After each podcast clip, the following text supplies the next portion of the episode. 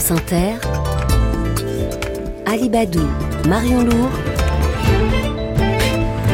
le 6-9. Bientôt 6h20 et votre invité Marion ce matin est co-réalisateur d'un documentaire sur le prodige du basket euh, Victor Wembanyama, unique, diffusé sur Canal Plus ce soir. Bonjour Marc Soborel. Bonjour. Alors pour ceux à qui ça aurait échappé, Victor Wembanyama c'est un grand, très grand basketteur français, 55 de pointure, 2m24 euh, environ à 19 ans, le premier français débauché par la NBA américaine en première position du draft. C'est un espèce de, de marché aux champions du basket. Il doit débuter sa saison dans 15 jours avec les Spurs de San Antonio. C'est une question qu'on se pose souvent hein, quand on parle de célébrité. Vous, vous l'avez côtoyé du coup, Victor Wembanyama? Il est comment en vrai?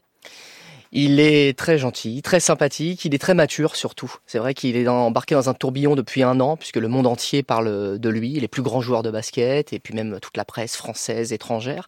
Et c'est vrai qu'il traverse ça avec une sérénité qui est étonnante pour son âge. Il a seulement 19 ans, on a l'impression qu'il a 10 ans d'expérience du basket de très haut niveau, et qu'il a fait ça toute sa vie. Alors hier, il y a eu 13 000 spectateurs à Frost Bank Center à San Antonio pour assister à, à l'entraînement des Spurs avec euh, Victor Wembanyama. Vous comprenez cet engouement autour de lui?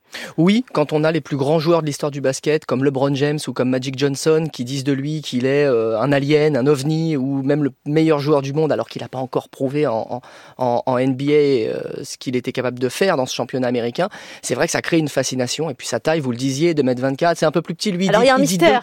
Dit 2, il dit 2m21, 2m21 pieds nus avec les chaussures, c'est un petit peu plus. Bon, ouais. bref, en tout cas, on est, on est dans des, des, des mensurations euh, qui sont hors normes. Effectivement, ça, ça, ça fascine aussi le, le grand public. Il faisait 105 kilos en arrivant aux États-Unis. Dernièrement, les journalistes sportifs ont remarqué qu'il s'était étoffé. Hein.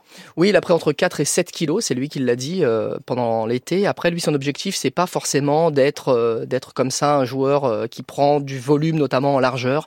Lui, son objectif, c'est d'être stable. Il a beaucoup travaillé sur son gainage et on le voit d'ailleurs. On le voit dans, dans ce, le film, dans faire des faire des oui. exercices, la tête en bas, des roulades.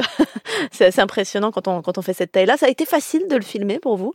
Oui, parce que c'était un désir qu'il avait lui de documenter sa dernière saison en France. Donc il nous a ouvert son cercle et sa famille aussi nous a ouvert euh, nous a ouvert ses portes. On était à leur table lorsqu'il fête l'anniversaire voilà, d'Oscar. Des moments très intimes. Ouais, on était vraiment avec eux pendant euh, pendant un an dans le vestiaire de son équipe et puis euh, et puis en famille et c'était sa volonté. Donc ça a été plutôt facile, oui. Wenbanyama, c'est une affaire de famille aussi, on le voit, on voit sa sœur, on voit son frère, ses parents qui sont très attentifs à sa carrière. Il raconte même que les trois enfants dorment, quand ils se retrouvent, dorment tous les trois dans le même lit. Alors c'est impressionnant parce que son frère fait 2 mètres aussi. Son frère à 16 ans, il fait 2 mètres. Euh, Victor, on l'a dit, euh, un peu plus de 2 mètres 20. De, Il doit être un peu serré dans le lit quand même. Hein. Oui, surtout que c'était un lit de place, il me semble. Mais c'est vrai qu'ils sont très fusionnels, cette famille. Et donc effectivement, Oscar, son petit frère, raconte cette anecdote que lorsqu'il déménage ou lorsqu'il se revoit, euh, lorsqu'il se revoit euh, en, en, famille, ils dorment, ils dorment ensemble c'est vraiment une fratrie euh, très unie, une famille euh, très unie. Ils sont avec effectivement avec les parents, ils sont cinq, c'est le cinq majeur finalement, et, et ils sont euh, vraiment, enfin rien ne peut leur arriver. Ils ont leur bulle, leur cocon, et ils traversent tout ça tous ensemble. C'est presque une entreprise. Les parents sont sportifs aussi. La maman fait fait du basket. À un moment, on entend un coach américain qui dit de Wembanyama family is hot right now. Elle est, je sais pas comment dire, elle célèbre. Est célèbre, ouais, et puis un peu en, en, le vent en poupe, quoi. C'est ça. Ses parents, ils sont toujours restés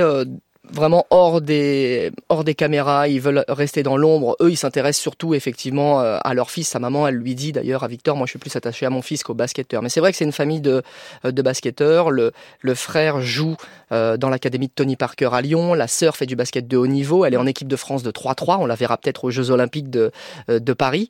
Euh, et puis évidemment, bon, Victor, lui, on, on, on, sait. Sa maman, elle était basketteuse et son papa, lui, il est dans l'athlétisme, mais il suit un peu le mouvement le mouvement basket aussi. Mmh. Vous êtes habitué vous des, des, documentaires sportifs. Ça a été différent avec lui. Vous montrez un jeune homme qui est quelqu'un aussi de discret, qui lit, qui dessine. Euh. Oui, ça a été différent parce qu'il était vraiment le moteur de ce documentaire. C'est vrai qu'il nous a demandé, par exemple, à nous de porter un micro pendant les matchs. C'est vrai que quand on suit des sportifs avec David, euh, on n'a pas l'habitude qu'il soit comme ça le moteur ou qu'il propose des choses. Euh, donc lui, Victor, il a été impliqué euh, au premier degré et donc euh, il proposait des choses du point de vue sportif et nous, on s'intéressait aussi à ce qui fait sa personnalité. Il aime le dessin, donc on, a, on incorpore d'ailleurs du dessin dans le Ouais. documentaire.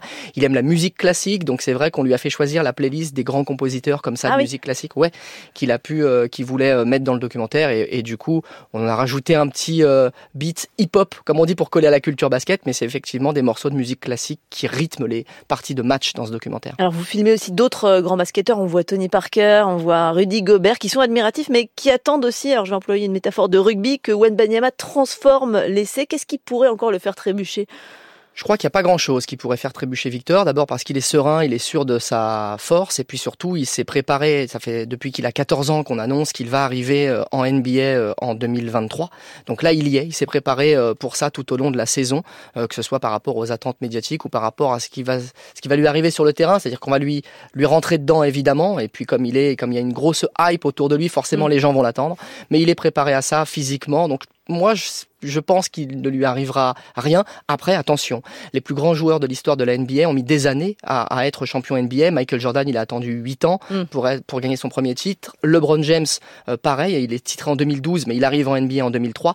Donc, faut pas s'attendre à ce que Victor Wembanyama soit champion NBA. Ça se passe pas comme ça. Mm. À voir votre documentaire, il, il a champion pas NBA beaucoup... sa, pour sa première saison, pardon, il je précise. Hein, oui, il, n'a pas beaucoup de défauts, peut-être un peu d'ego. Je ne peux pas accepter de ne pas être numéro un. J'aime pas avoir quelqu'un au-dessus de moi, il dit quand même. Ouais, ça c'est l'ego des grands champions. On a habitué à, à, ça quand on voit des, des sportifs hors normes. Euh, voilà, euh, il, est, il est sûr de lui. C'est pas de l'arrogance, c'est juste qu'il a des, des certitudes. Marc Sovorel, co-réalisateur du documentaire Victor Wembanyama, unique diffusé ce soir à 21h sur Canal+, à voir, même si on n'y connaît pas tout en basket, c'est mon cas. Il va devenir le meilleur? Je crois qu'il le deviendra, en tout cas, j'espère. Wemby ou rien, comme on dit aux États-Unis. Merci en tout cas d'être venu sur France Inter. Il est 6h25.